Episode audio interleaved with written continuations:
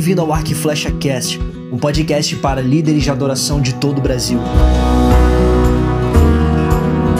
Formando adoradores para o maior e último avivamento. Gente, nós vamos falar sobre um processo, porque o que eu preciso falar nesse início é Deus, ele pré-estabeleceu um modelo pelo qual nós precisamos adorar.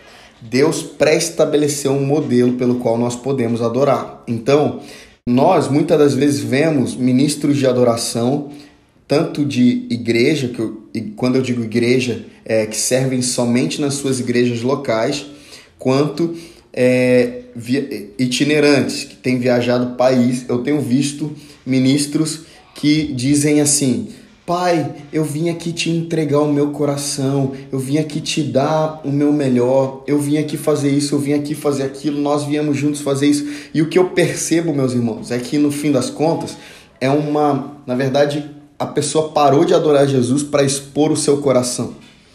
E na tentativa de agradar a Jesus com o seu coração, o que acontece é que Deus, é, ele não recebe ou aceita qualquer tipo de adoração. Ok? Deus não aceita qualquer tipo de adoração. Então a primeira coisa que tem que cair no nosso entendimento é: ai Deus, eu vim te entregar aquilo que eu tenho, aquilo que eu sou. Não. Você precisa sim se entregar, porém, num modelo pré-estabelecido. Em Hebreus capítulo 12, versículo 28 diz o seguinte: Por isso, recebendo nós um reino inabalável, retenhamos a graça pela qual sirvamos a Deus de modo agradável, com reverência e temor e santo temor, porque o nosso Deus, versículo 29, é fogo consumidor. O que eu quero que vocês entendam aqui é o seguinte: muitos de nós por causa desse triunfalismo e da hipergraça que tem, nos, tem tomado conta dos nossos palcos, dos palcos das nossas igrejas. Temos falhado no entendimento do que, do que é a adoração pelo qual Deus deseja receber. E aí nós vamos ver que a adoração pelo qual Deus deseja receber, ou qual Deus aceita, é baseada ou firmada em dois aspectos. Olha aqui, versículo 28 retenhamos a graça pela qual sirvamos a Deus de modo agradável, em outras traduções está escrito aceitável, com reverência e santo temor. Qual que é a adoração que Deus aceita? É a adoração com reverência e santo temor. Se você voltar, essa palavra aqui, ó, é pela qual sirvamos. Se você entender que palavra é essa, sirvamos, você vai entender que essa palavra é latreia. Latreia é uma palavra grega para adoração. Então, o que, que, que o escritor aos Hebreus está dizendo aqui? Ele está dizendo o seguinte: por isso, recebendo nós um reino inabalável, retenhamos a graça pela qual adoremos a Deus de modo agradável, com reverência e santo temor, porque o nosso Deus é fogo consumidor. Eu já começo dizendo uma coisa para vocês. O buraco é muito mais embaixo, meus amigos. Deixa eu falar uma coisa para vocês também. O jeito que a gente vem adorando, talvez Deus não esteja aceitando. o jeito pelo qual, o formato que nós é, absorvemos como adoração, talvez Deus não aceite. E isso deve gerar em nós uma, uma santa urgência para que nós reformulemos a maneira de adorar. Deixa eu falar uma coisa para você, isso combate diretamente a hipergraça e o triunfalismo. Eu não estou falando mal dos pregadores que pregam hipergraça e triunfalismo, mas eu estou falando mal da mensagem da hipergraça e do triunfalismo baseada em nada.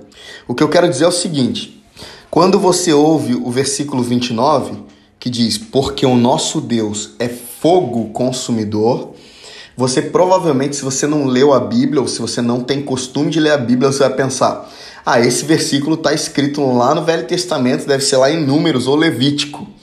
Porque, né, Deus é um fogo consumidor que vem e consome tudo. Mas não.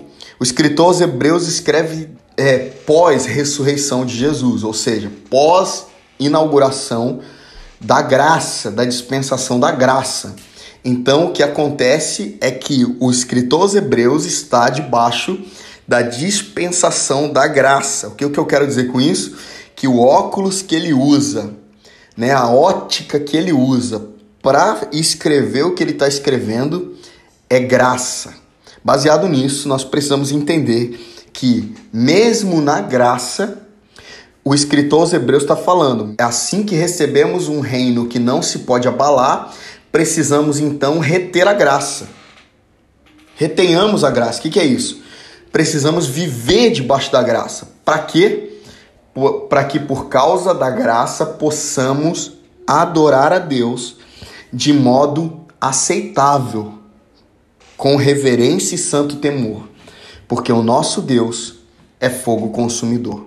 Então, só para começar dizendo o seguinte, que Deus pode não estar aceitando o modelo de adoração que nós viemos, é, que nós viemos entregando até hoje. E esse é um bom momento, você escolheu um bom momento para se capacitar, você escolheu um bom momento para ser treinado em adoração. Por quê? Porque quando nós voltarmos para os cultos nas igrejas com todo mundo, nós vamos precisar voltar fazendo do jeito certo. Deus falou comigo alguns algum tempo atrás. Tom, na igreja Redil, que é a igreja que eu pastoreio, você não vai fazer do jeito novo. Você vai fazer do jeito certo. Porque não necessariamente o jeito novo é o jeito certo. E meu amigo, isso é nadar na, na contra maré, porque tá todo mundo tentando fazer do jeito novo. O que que dá visualização? O que que dá é, reconhecimento e engajamento na internet? São os vídeos motivacionais. E deixa eu falar uma coisa: são os vídeos baseados é, no, no humanismo. É o pregador dizendo, por exemplo, e me perdoa se na tua igreja falam dessa maneira, mas eu tô aqui para rasgar o verbo, simplesmente para que a gente comece a realinhar o nosso entendimento. Olha só. Existem pregadores das nossas igrejas que dizem assim: se tem alguém, algum irmão que anda com você que não acredita nos teus sonhos, se afasta dele. Manda ele embora. Foge das pessoas que não concordam com aquilo que você está fazendo. Meu amigo, deixa eu falar uma coisa. Isso está muito, está completamente fora do Evangelho de Cristo. Está completamente fora. Então a gente não pode fazer do jeito novo. Esse é o jeito novo.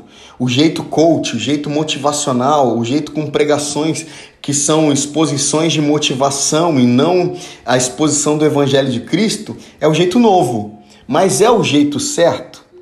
Aí alguns podem dizer, eu acho que é, outros podem dizer, eu acho que não é. E eu vou dizer uma coisa: quem sou eu para julgar se é o jeito certo ou não?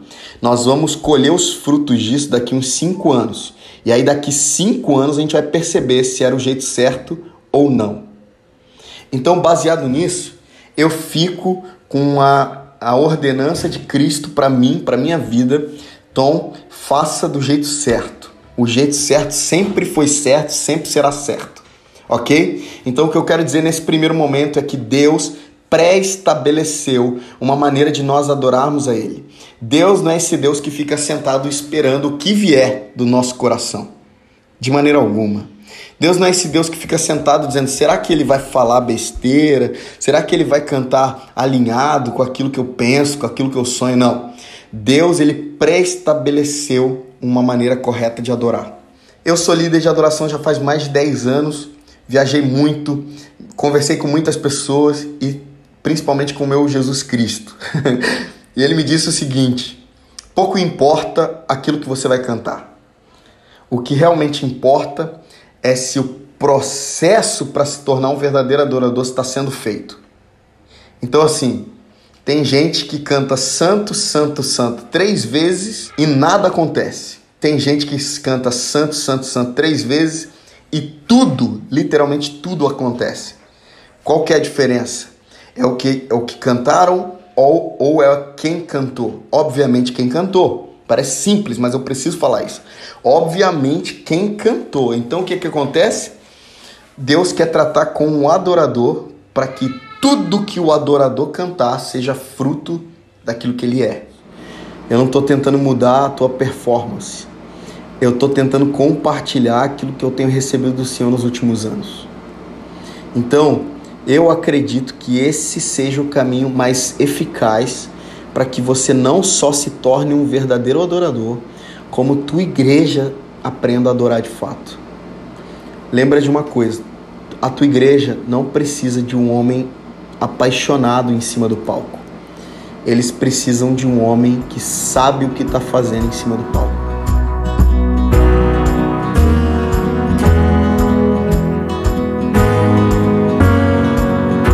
Valeu, galera. Espero que esse podcast tenha abençoado sua vida. Até a próxima. Deus abençoe.